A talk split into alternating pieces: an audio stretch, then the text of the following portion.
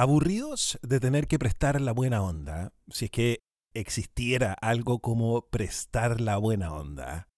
Pero yo creo que en el fondo aburridos de tener que prestar su tiempo y conocimiento en proyectos que no funcionaban. Un grupo de desarrolladores de software decidió reunirse para escribir un manifiesto. Estaban chatos y la idea era mandarle a la industria del software una señal dramática a los inversionistas, a la academia, a los estudiantes, a los otros trabajadores. El mensaje era, si quieren trabajar con nosotros, tenemos un sistema nuevo, que funciona. Nos cansamos. Si no les gusta nuestro sistema, busquen al siguiente y buena suerte. Nace así el manifiesto ágil. De hecho, ellos pasaron a llamarse la Alianza Ágil son pocas palabras pero poderosas. Procedo a leer. Manifiesto para el desarrollo de software ágil. Estamos descubriendo mejores maneras de desarrollar software haciéndolo y ayudando a otros a hacerlo. A través de este trabajo hemos llegado a valorar individuos e interacciones por sobre procesos y herramientas. Software trabajando por sobre documentación completa. Colaboración con el cliente por sobre negociaciones de contrato. Y responder al cambio por sobre seguir planes. Es decir, si bien creemos que hay valor en las primeras cosas, valoramos más las segundas. Fin del manifiesto. Ahora, todo lo que está ahí suena de perogrullo, ¿no? Suena incluso hasta un poco hippie. Les he dejado el manifiesto en las redes sociales de Ágil y Jovial y en la descripción del capítulo para que lo revisen porque suena hippie, pero es todo lo contrario. Recordemos que estos tipos estaban chatos. Es una manera de decir, tenemos que escribir este manifiesto porque la forma en la que funcionan las cosas es totalmente distinta y nosotros vamos a trabajar así. Ya les avisamos, está escrito. Porque suena hippie decir que para que un proyecto sea exitoso tiene que existir comunicación, tiene que existir flexibilidad y que finalmente el proyecto es lo más importante. Suena de perogrullo, pero no lo es.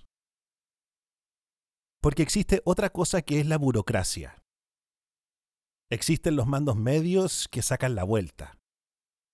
Existen los inversionistas que no entienden que al talento hay que tratarlo bien y que deberían estar agradecidos de estar trabajando con ese grupo de desarrolladores, no desaparecidos y viniendo a opinar de vez en cuando, sino que tienen la oportunidad de estar con esos trabajadores ahí.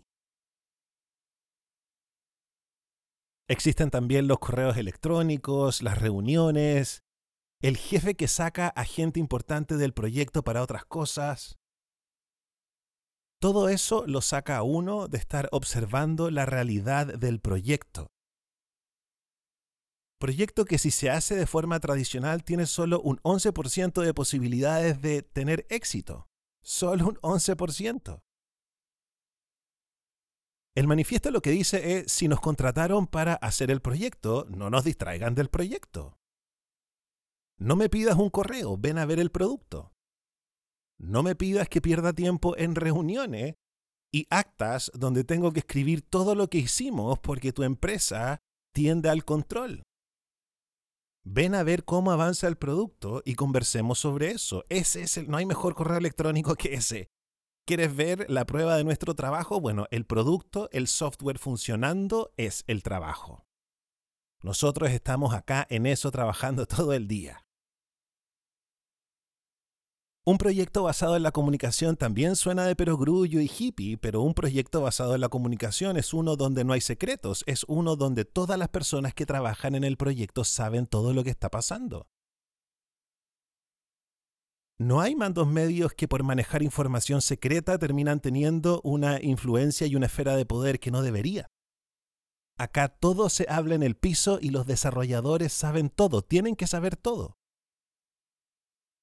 Yo no me vine a este proyecto para que llegue un mando medio que no sabe nada, que más encima opina, da instrucciones y ahora resulta que maneja también secretos. si alguien quiere opinar, evaluar, tiene que estar acá trabajando en el proyecto.